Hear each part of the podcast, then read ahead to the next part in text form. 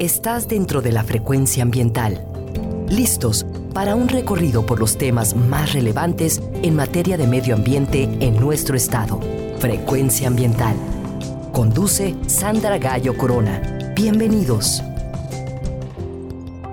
Hola, muy buenas tardes, bienvenidos, bienvenidas a su programa Frecuencia Ambiental.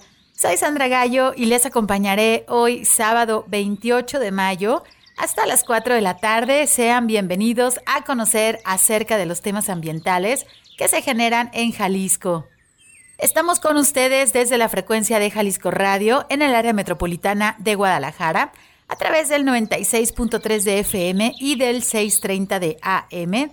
Muchas gracias a quienes nos sintonizan en su teléfono o computadora a través de www.jaliscoradio.com. Gracias a quienes nos escuchan esta tarde desde las regiones de Jalisco, en los valles, la Ciénega, la región Lagunas, el sur y sureste, en los altos y también a todos los municipios que integran la costa de Jalisco, así como también a quienes nos escuchan desde las montañas de nuestra Sierra Madre Occidental y el territorio Huirrárica en la zona norte. Muchas gracias por acompañarnos. Les recuerdo que pueden escuchar los programas anteriores a través de la plataforma Spotify en el enlace gobhal.mx diagonal Spotify Frecuencia Ambiental. Puedes comunicarte con nosotros a través de la página de Facebook y también vía Twitter en ambas redes sociales. Nos encuentras como arroba semadethal. Si necesitas realizar algún trámite en la Semadet, el horario de la ventanilla es de 9 de la mañana a las 5 de la tarde. Puedes también comunicarte al teléfono 33 30 30 82 50 si es que requieres más información. Si lo que necesitas es realizar algún trámite en la Procuraduría Estatal de Protección al Ambiente, la PROEPA, puedes comunicarte al teléfono 33 11 99 7550. Y si lo que necesitas es realizar una denuncia ambiental, por favor utiliza el correo denuncias.cemadet.jalisco.gov.mx. Te informamos que la CEMADET cuenta con una ventana digital en donde puedes realizar algunos trámites como la licencia ambiental única en materia atmosférica, la solicitud como generador de residuos de manejo especial, y puedes también tramitar tu cédula de operación anual. Visita la página trámitesambientales.jalisco.gov.mx. Te recordamos que aún estamos en la época crítica del estiaje. Es muy importante que estemos al pendiente de nuestros bosques y nuestras selvas, por lo que pedimos tu colaboración para prevenir y reportar incendios forestales. Por disposición oficial, recordamos que las quemas agropecuarias dentro del área metropolitana de Guadalajara están prohibidas. Ayúdanos con tu reporte en cuanto detectes humo en cualquier zona de nuestro territorio. Puedes comunicarte al número de emergencias 911. También puedes marcar al 800 incendio y al Centro Estatal de Incendios Forestales al teléfono 33 36 36 82 52 las actualizaciones del combate a incendios forestales que realizan nuestras brigadas en todo el estado son publicadas a través de la cuenta de Twitter arroba semadethal. Recuerda que el fuego no es un juego. La Comisión Interinstitucional para la Acción ante el Cambio Climático, la Junta Intermunicipal de Medio Ambiente para la Gestión Integral de la Región Valles y los municipios de Agualulco del Mercado, Amatitán, Ameca, Cocula, El Arenal, Etzatlán, Ostotipaquillo, Magdalena, San Juanito Escobedo, San Marcos, San Martín de Hidalgo, Tala, Tequila y Teuchitlán, convocan a la sociedad, a las instituciones de investigación y enseñanza superior, a las organizaciones sociales, a las dependencias estatales y municipales, a los organismos no gubernamentales, para participar en la consulta pública del Programa Regional de Cambio Climático de la región Valles, así como también a la consulta pública de los programas municipales de cambio climático. Puedes participar a través de una encuesta digital que estará disponible hasta este próximo 6 de junio en el siguiente enlace gobhal.mx diagonal consulta digital GIMAP. Los programas municipales de cambio climático se pueden revisar en el enlace gobhal.mx diagonal programas CC Valles. El pasado 23 de mayo se conmemoró el Día Internacional de las Tortugas. Las tortugas marinas han estado en nuestro planeta por más de 100 millones de años. Así es, las tortugas convivieron con los dinosaurios. Existen siete especies de tortugas en el mundo y seis de ellas están bajo riesgo de extinción. Una de las características más visibles de las tortugas definitivamente son sus caparazones, que están formados de alrededor de 50 huesos que se encuentran fusionados. La tortuga marina más pequeña es la tortuga lora, que tiene un caparazón de 70 centímetros y pesa unos 40 kilos. La tortuga más grande es la tortuga laúd, que puede alcanzar un tamaño de 2 metros y medio de aleta a aleta y puede llegar a pesar 900 kilos. Las tortugas son especies migratorias que pueden guiarse por el campo magnético de nuestro planeta. Se han registrado tortugas que viajan desde la costa de Indonesia hasta la costa oeste de Norteamérica, es decir, casi 21.000 kilómetros a través del Océano Pacífico. Gracias a varios años de investigaciones, se sabe que las tortugas regresan a desovar o depositar sus huevos a la misma playa en donde nacieron. En Jalisco tenemos varias áreas naturales protegidas en la zona costera con el objetivo de conservar a las tortugas marinas. Las playas Cuixmala y Teopa, que están situadas dentro de la reserva de la biosfera Chamela-Cuixmala, la playa de Mismaloya, que se encuentra en los municipios de Cabo Corrientes y Tomatlán, y la playa El Tecuán en el municipio de La Huerta. Todos son santuarios para la protección de estos reptiles prehistóricos. Las tortugas son parte importante de nuestra biodiversidad.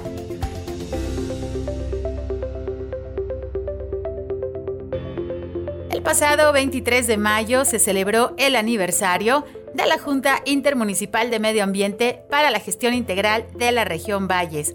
La JIMAP forma parte de las 11 juntas intermunicipales que existen en nuestro estado de Jalisco para la atención de los asuntos ambientales con un enfoque de cuenca. Los municipios que integran la Junta Intermunicipal de la región Valles son Agualulco del Mercado, Amatitán, Ameca, Cocula, El Arenal, Etzatlán, Ostotipaquillo, Magdalena, San Juanito de Escobedo, San Marcos, San Martín de Hidalgo, Tala, Tequila y Teuchitlán.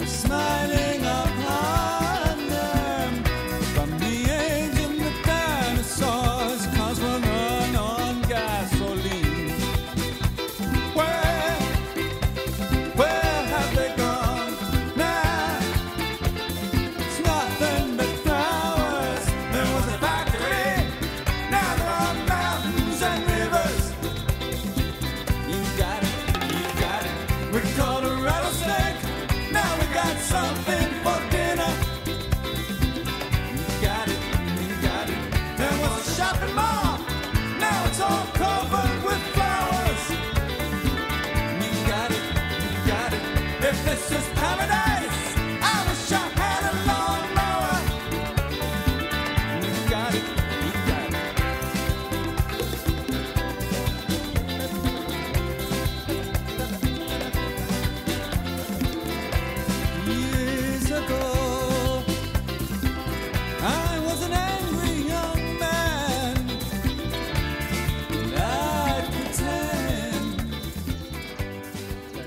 día de hoy iniciamos nuestro programa escuchando al grupo neoyorquino Talking Heads con la inconfundible voz del maestro David Byrne y su canción Nothing But Flowers. Hoy en Frecuencia Ambiental iniciamos con flores a través de la radio porque hoy tenemos un tema relacionado con la dulzura de la miel. Hoy queremos invitarles a conocer más acerca de las abejas, de sus servicios ambientales. Les compartiremos información acerca de qué hacer y a dónde reportar en caso de encontrarse con un enjambre, así que les invitamos a quedarse con nosotros.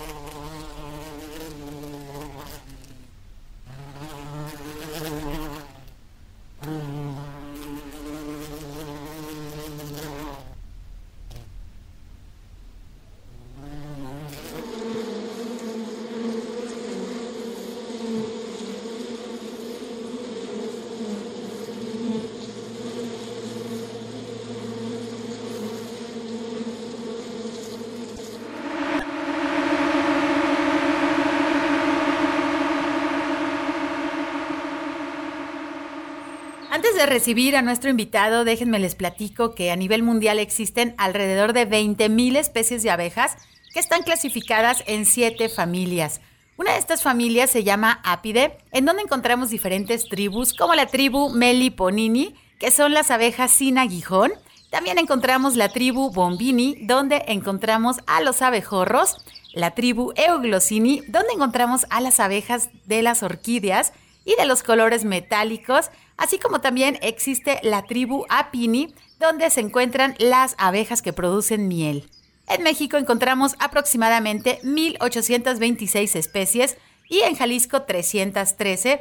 Nuestro estado se ubica en tercer lugar a nivel nacional por la diversidad de especies que existen en nuestro territorio.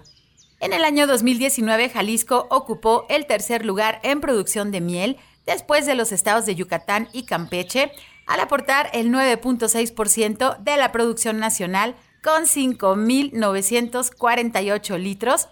Entre los principales municipios productores de miel en Jalisco se encuentran Jamay, Zapotiltic y Zapotlán el Grande. Se tiene registro de que el cambio climático está afectando a las abejas. Las altas temperaturas están alterando su comportamiento y su fisiología. Las olas de calor extremo y por largos periodos de tiempo están originando que la mayoría de las abejas utilicen su tiempo en buscar agua para regular la temperatura de la colonia. Por lo tanto, la recolección del néctar o del polen se ha reducido drásticamente. En algunas regiones donde la temperatura alcanza más de 40 grados centígrados, la cera comienza a derretirse dentro de las colmenas.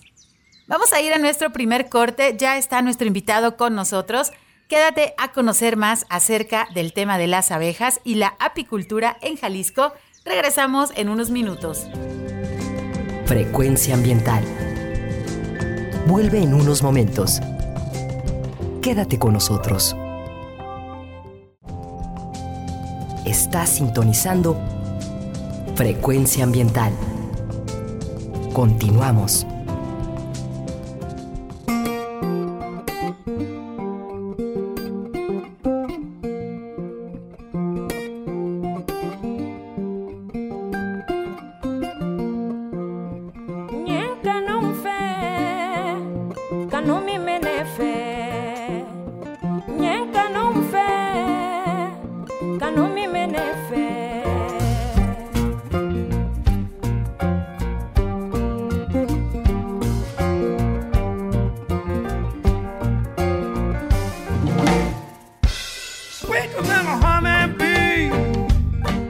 baby, sweet home me. Then a honeybee, queen bee, mama, don't you rock me to my soul, love me to my soul, won't you? Rock me to my soul, rock me to my soul.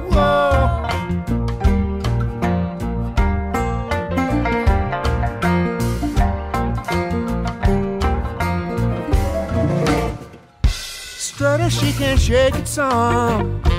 Watch her look at her run. She's a strutter, she can shake it some. Dancing and having fun. Soul.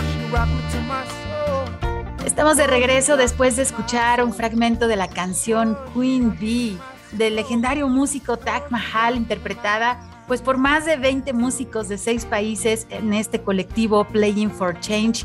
Espero la hayan disfrutado.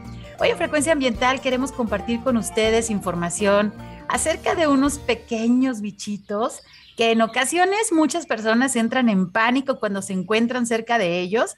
Me refiero a las abejas.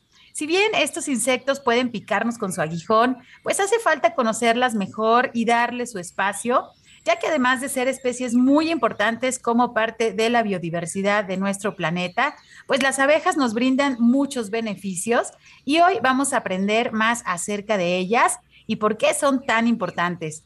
Para platicarnos más acerca de este tema, me da mucho gusto recibir en Frecuencia Ambiental a Joel Salcedo Ponce, quien es biólogo por la Universidad de Guadalajara ha participado en el servicio público y privado en el sector forestal, en los temas de producción de planta forestal y en el manejo del fuego, específicamente en la región Sierra Occidental y la costa de nuestro estado de Jalisco. El biólogo Joel es apicultor desde el año 2003.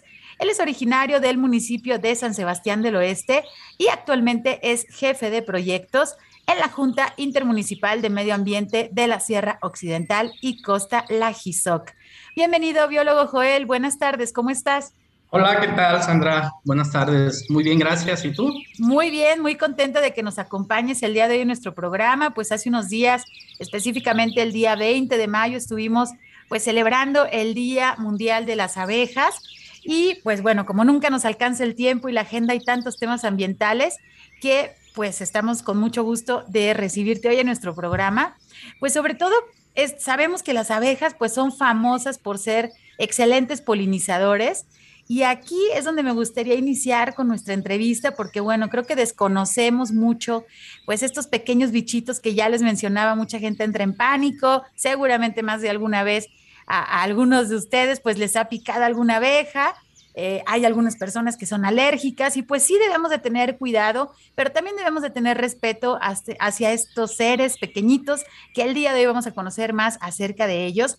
Y pues hablando de la polinización, eh, Joel, platícanos por favor, pues qué es este proceso y quiénes realizan pues esta importante función en los ecosistemas.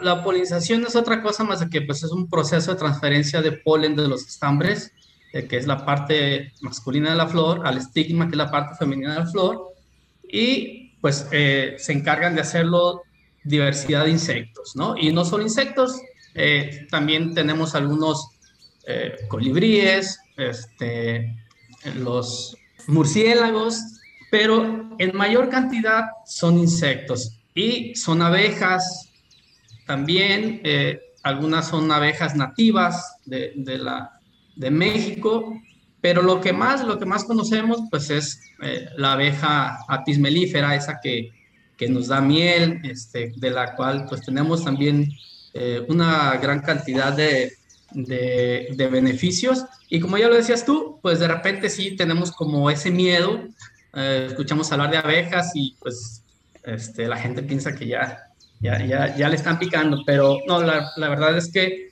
eh, son unos animalitos muy interesantes porque si lo sabemos cuidar, trabajar y manejar, este, nos podemos ir dando cuenta de, de, todos estos beneficios que nos dan, principalmente pues, la polinización, ¿no? que es, pues yo lo considero como un servicio ambiental, ¿verdad? Que, que nos proveen ellos, este, porque pues de eso depende gran cantidad de, de alimentos, de semillas que, que necesitamos para nuestra alimentación diaria o pues también este, en ganadería, de eso depende mucho la, alimentación de, muchos forrajes. Y muchas veces, pues estos servicios, bueno, más bien casi todos los servicios ambientales quedan como ocultos y van implícitos en nuestra vida diaria. Y en verdad, si no nos dedicamos, pues no sea a la ecología, a la biología o estar haciendo el manejo de los ecosistemas, pues no nos damos cuenta. Ahora sí que la población en general no se da cuenta de lo que son los servicios este, ambientales, pero bueno, hay que estar informados para cuidarlos porque son realmente vulnerables y ya estaremos hablando un poquito más adelante en nuestro programa, pues qué amenazas están eh, pues a la orden del día, sobre todo con los polinizadores y los insectos. Pero biólogo Joel, ahorita nos platicabas acerca de las abejas, las que, eh, las que son endémicas o silvestres o nativas, ¿no? De aquí de nuestro estado. Hace muchos años también se escuchaba algo de, las abejas africanas y posiblemente nosotros creemos que nada más existen las abejas que nos proveen de miel, pero platícanos, ¿qué tipos de abejas existen? Este tema es bien interesante. Vamos a hablar, yo pongo en primer lugar las abejas nativas, que son abejas sin aguijón, eh, que son originarias de, del continente americano y México tiene una gran diversidad de estas de estas abejas, cerca de 2.000 especies.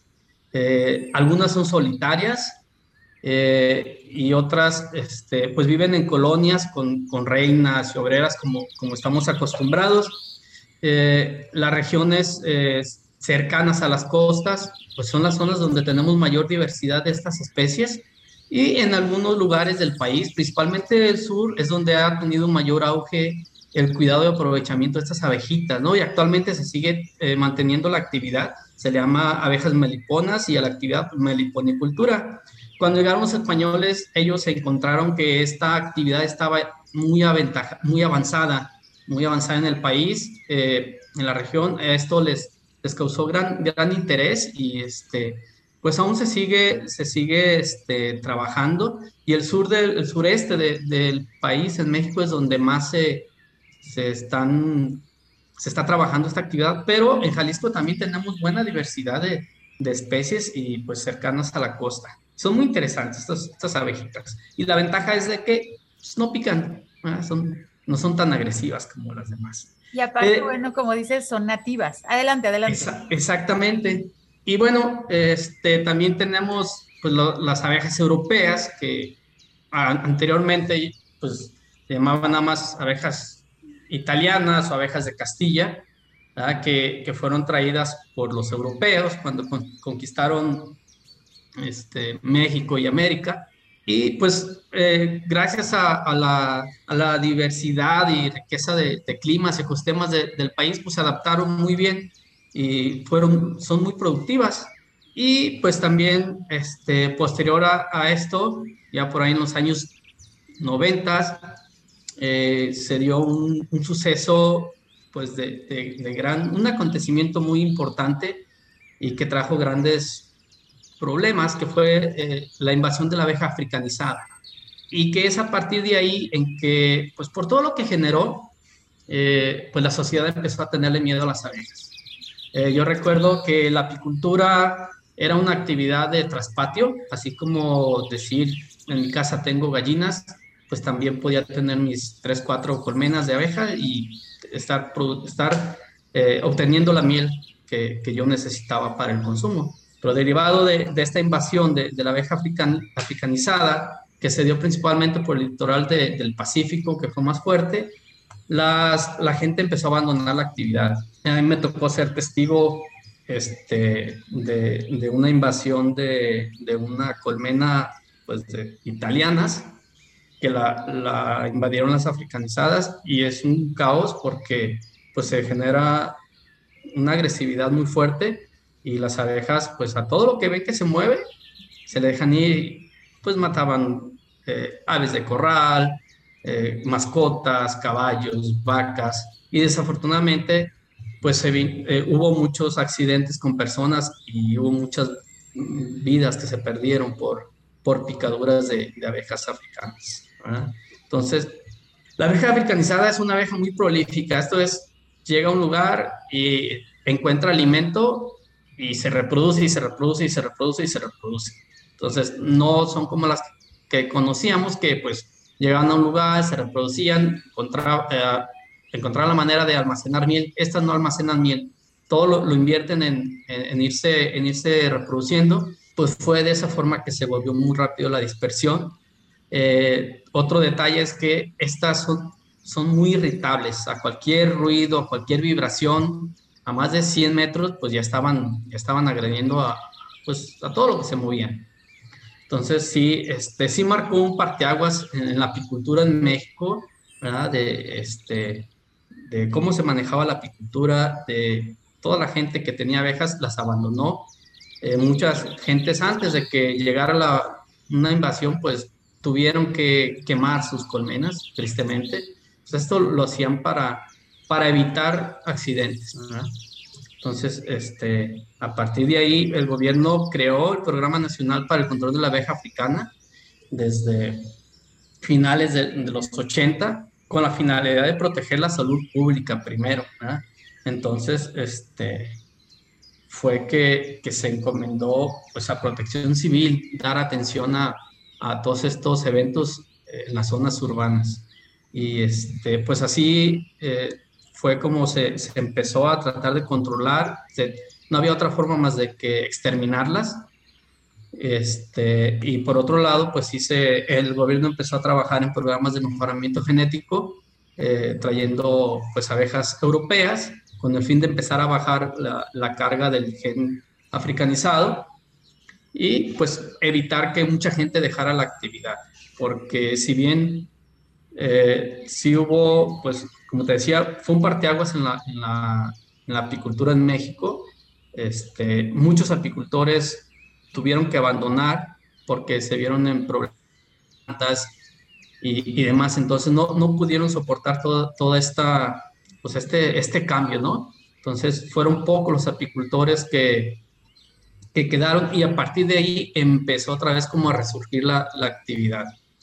Pero pues ya se acabó el hecho de que la gente tuviera dos, tres colmenas para su, uso particular. Pues muy interesante lo que nos mencionas y bueno, al disminuir obviamente esta actividad de traspatio que nos mencionas, pues se va perdiendo también eh, los beneficios, pero también el conocimiento de saber cómo poder convivir con estas especies, ¿no? Que, que pueden, este, porque todo mundo, bueno, nos gusta la miel, si sabemos, sabemos que tiene un exceso de azúcares, obviamente, pero también tiene propiedades medicinales, es un alimento, este, muy importante también eh, dentro de la gastronomía mexicana y bueno, pues a quién no le gusta la miel. Y ahorita que estabas platicándome, eh, la apicultura, eh, muchos de nosotros vemos las fotografías o los documentales y con estos trajes que parecen que van al espacio, este, platícanos por favor, eh, biólogo Joel, ¿qué es la apicultura? Bueno, pues técnicamente la apicultura es pues la crianza, el cuidado de, de las abejas, ¿no? Y este, pues con el fin de de obtener eh, productos, ¿verdad? Principalmente miel, cera, jalea real, propóleo, cera, polen, ¿verdad? Este, pero yo en lo personal, más que, una actividad productiva, eh, es aprender a tener una pasión por, por trabajar con las abejas, ¿verdad? ¿Por qué? Pues en primer lugar, con el fin de que se mantengan vivas, activas, sanas y productivas dentro de sus colmenas, ¿verdad? Y en segundo lugar, pues eh, colaborar en preservar y mantener la especie y pues con el fin de también obtener un, un beneficio. Y, y, eso no, pues no, no se va a ocultar. Sí, me apasiona, pero pues también obtengo un, un beneficio eh, económico y también eh, es satisfactorio en lo personal ofrecerle a alguien una miel auténtica y que me diga, oye, está riquísima. Y nada más que me diga, oye, está riquísima, sino que a los dos, tres días me hablan y me dicen, oye, fíjate que, que Sandra me recomendó esta miel está riquísima y queremos, ¿no? Entonces, pues es también esa parte, ¿no? De este, de, darle valor a lo, que, a lo que hacemos y a lo que, a lo que nos gusta hacer. Así rápido, en lo personal, pues yo he tenido un contacto con las abejas desde que tengo uso de razón.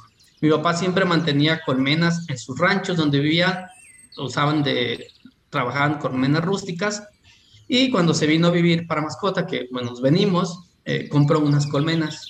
Entonces, eh, en esto se viene el, tema de la africanizada. Entonces tuvo que sacar sus colmenas de, la casa y se la llevó a un rancho donde él trabajaba, él ordeñaba vacas y bueno, éramos felices en el rancho. Y yo recuerdo que siempre queríamos estar viendo lo que sea con las abejas. Entonces, había veces que decía, voy, a revisar las abejas Y nos íbamos, mi hermano y yo, en cuanto ya no nos veía, nos íbamos detrás de él. Y para estar viendo ahí atrás de, de los arbustos, así, a todos ahí con miedo a veces, para ver qué era lo que hacía y nos gustaba ver que sacaba unos bastidores y las abejas y de repente llegaban, nos correteaban y nos íbamos. Porque la, la verdad es que cuando nosotros, eh, mi hermano y yo empezamos a manejar las abejas, estaba lo fuerte la africanizada. Entonces, pues lejos de haberles creado un miedo, pues era así como, a ver, ¿qué, qué hace y cómo lo hace? Y pues una repente, yo recuerdo que mi papá terminó por abandonar sus, sus abejas. Y pasaron dos, tres años y yo le dije, para el tiempo de cosecha, oiga, pues vamos a ver si hay miel, ¿no? Y pues teníamos un equipo raquítico y, y, demás. Fuimos y le sacamos miel. Me pusieron una buena piquetiza.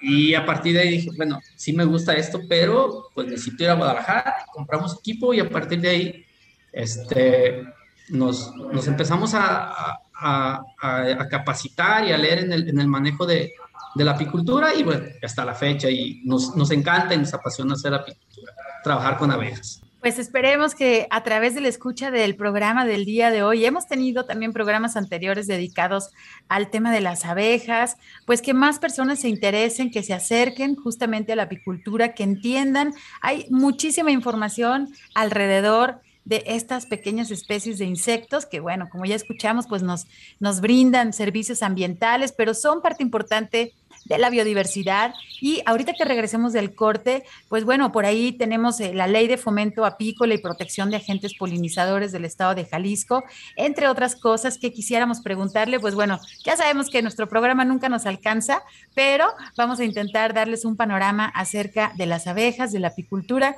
y de la situación que existe aquí en nuestro estado de Jalisco.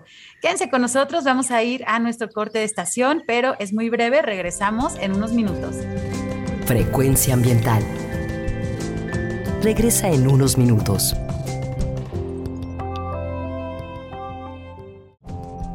Estamos en la misma frecuencia. Frecuencia ambiental. Seguimos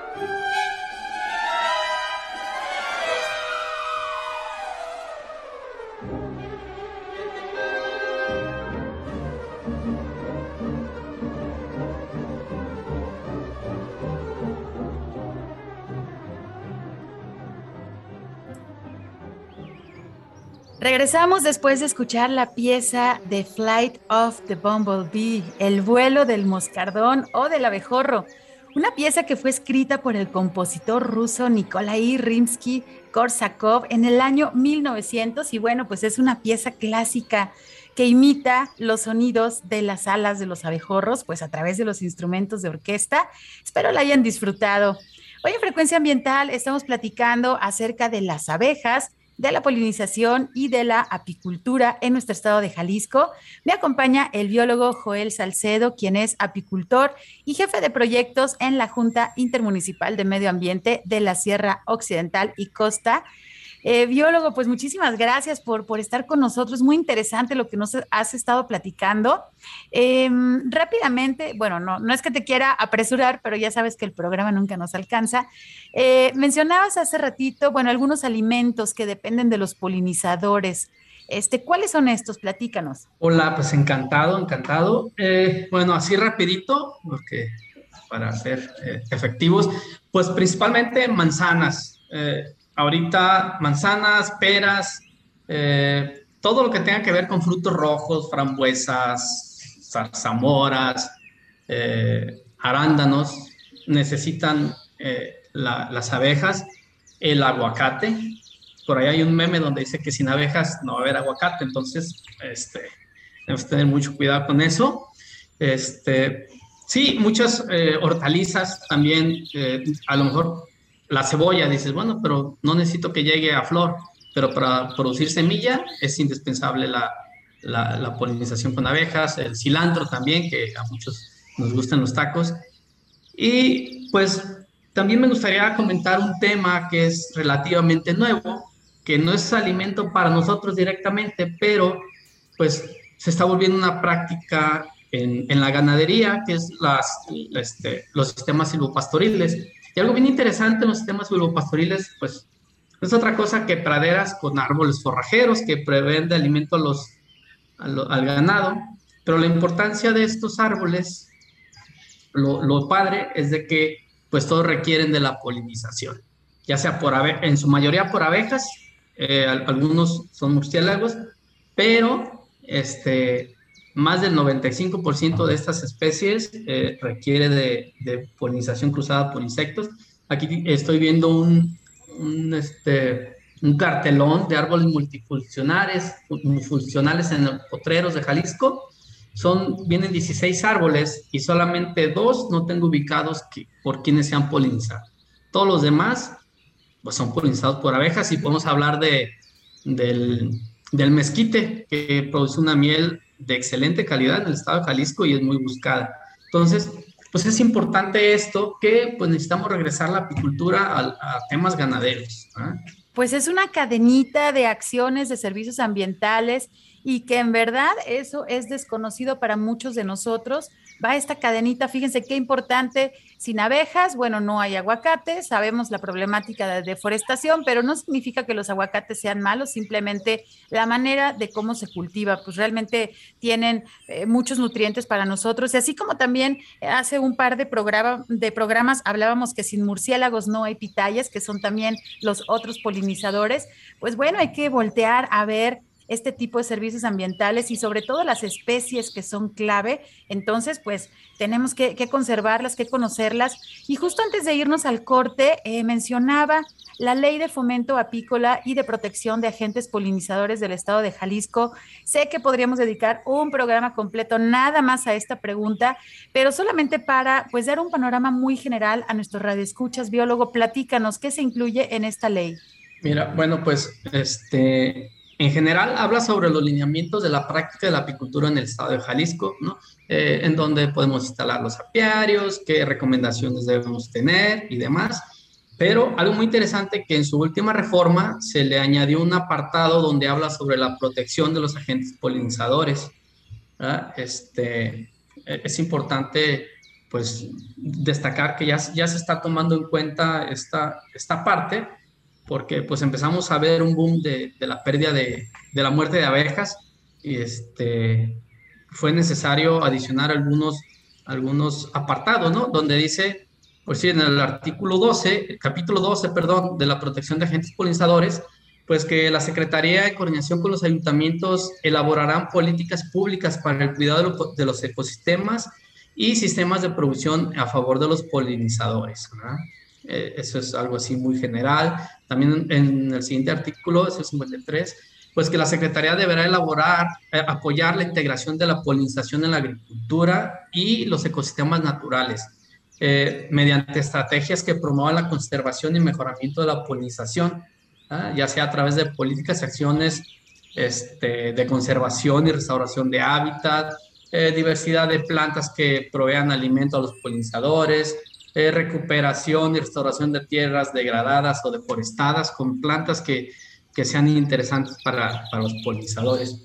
Y pues en el capítulo 15 habla sobre el cuidado y retiro de enjambres en zonas urbanas o conurbadas, que bueno, que creo que es a lo que pues eh, pretendemos eh, llegar, donde dice que la Secretaría deberá asignar con las asociaciones apícolas o instituciones educativas pues convenios de colaboración para elaborar planes de capacitación para las áreas municipales de protección civil o las dependencias que ejerzan facultades en materia ecológica, con la finalidad de instruirlos para el cuidado, preservación y retiro de enjambres eh, de abejas este, en, zonas urbanas y pues la importancia de salvaguardar la integridad de, los ecosistemas.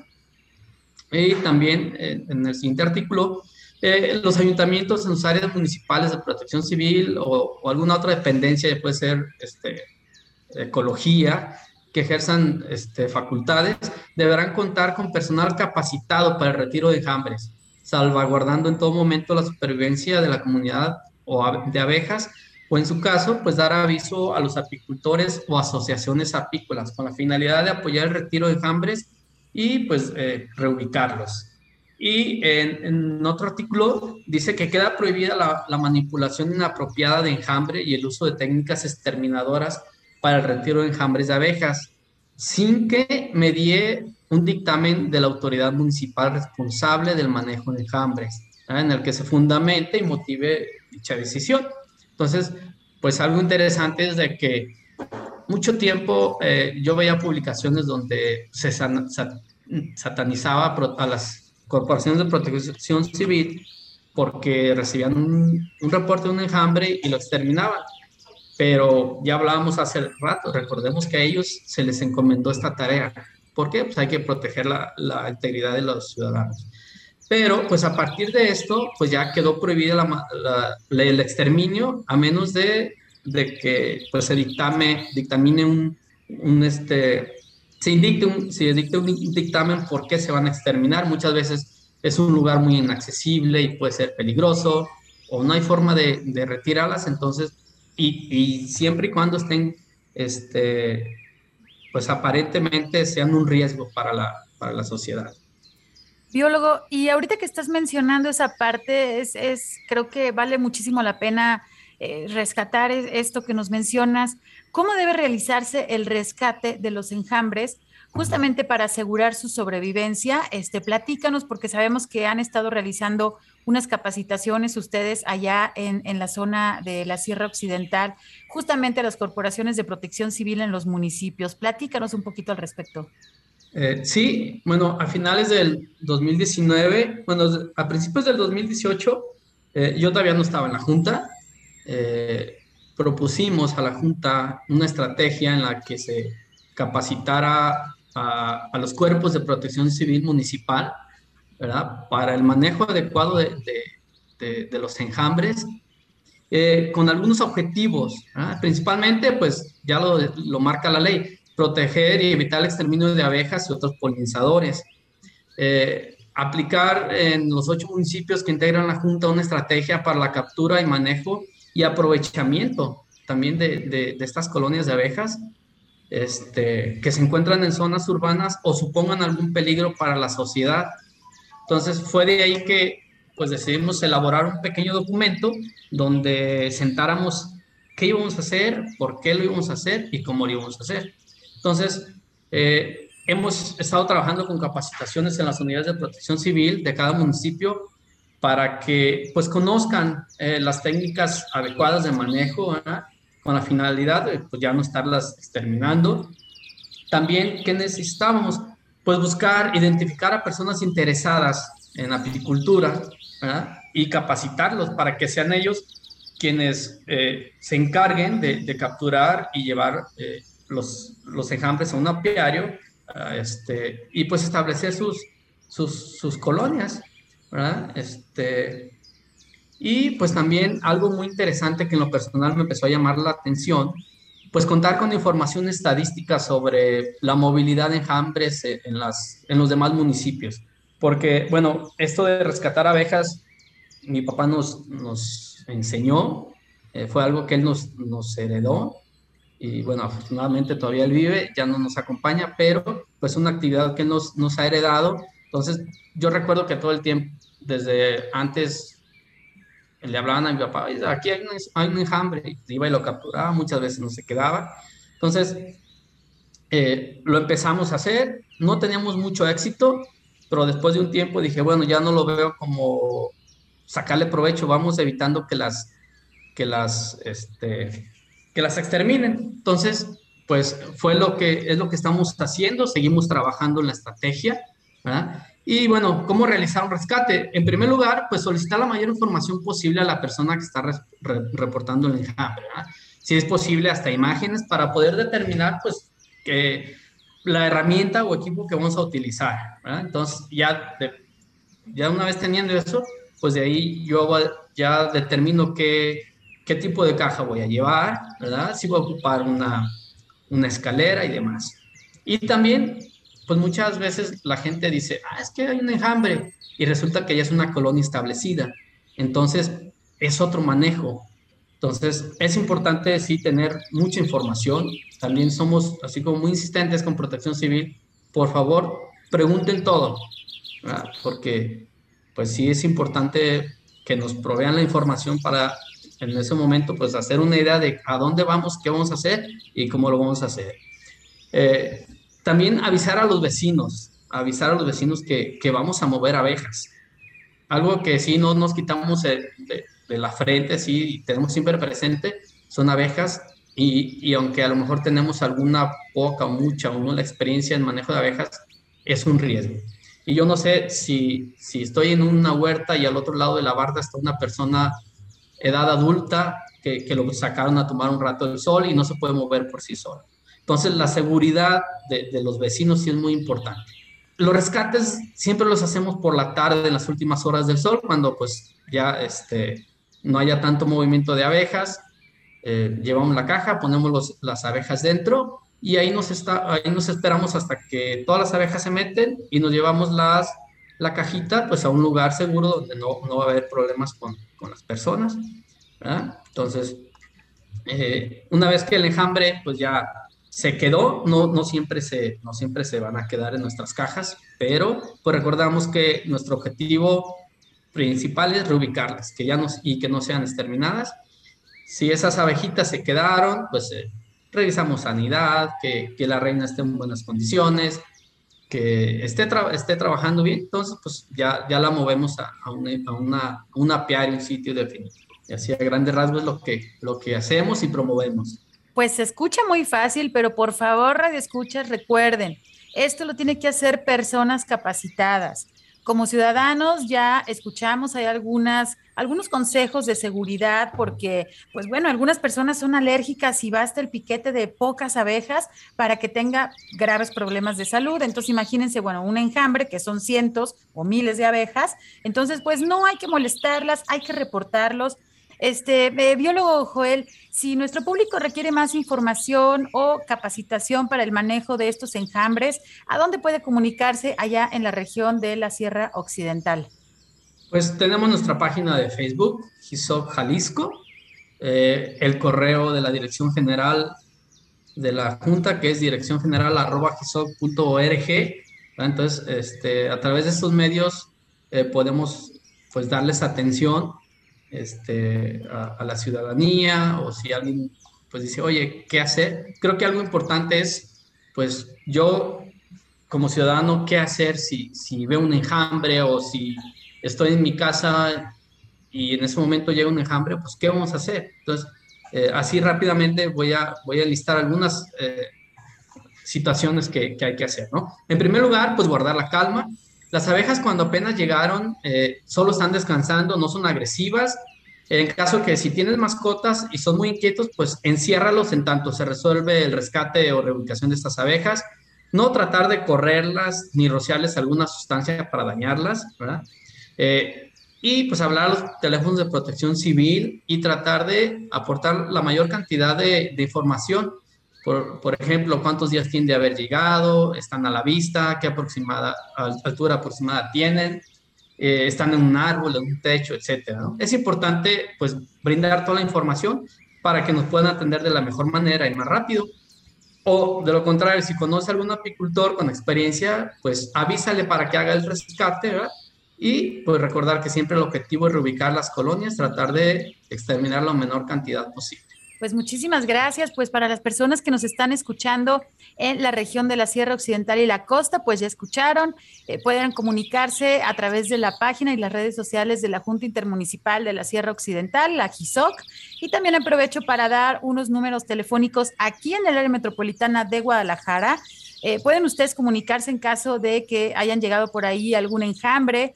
Eh, a la unidad de acopio y salud animal de Tlajomulco, el, al teléfono 33 31 38 30 98.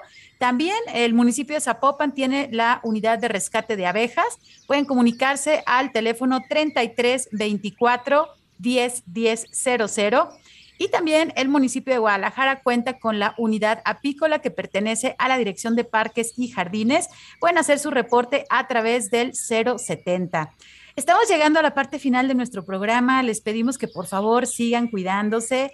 Ya llevamos más de dos años conviviendo con un virus, así que ya sabemos cómo se contagia. No lo olvidemos y en espacios cerrados continuemos con el uso del cubrebocas. Cuidemos por favor a la gente que nos rodea. Quiero agradecer mucho a nuestro invitado, biólogo Joel Salcedo. Muchísimas gracias por acompañarnos. Encantado, encantado de, compartir lo que hacemos por acá en la, en la GISOC. Este, ocho municipios, y bueno, pues este, esperamos que, que esto pues a la gente le, le, agrade y pues si les sirve la información, pues qué mejor, ¿no? Que es lo que buscamos, eh, brindar información y evitar pues eh, algún, algún encuentro indeseado con estas abejas. Muchísimas gracias por acompañarnos desde el municipio de Mascota, Jalisco. Gracias también a mi compañero Marco Barajas por su ayuda en la producción desde la cabina de Jalisco Radio. Soy Sandra Gallo y les agradezco mucho su escucha. Se quedan con la programación de la JB Jalisco Radio. Que tengan muy buen fin de semana. Les esperamos el próximo sábado a las 3 de la tarde. Por hoy ha sido todo en Frecuencia Ambiental. Te esperamos el próximo sábado a las 3 de la tarde para seguir explorando los temas relevantes del medio ambiente de nuestro estado y más allá. Frecuencia Ambiental, una coproducción de la Secretaría de Medio Ambiente y Desarrollo Territorial y JB Jalisco Radio. Hasta entonces.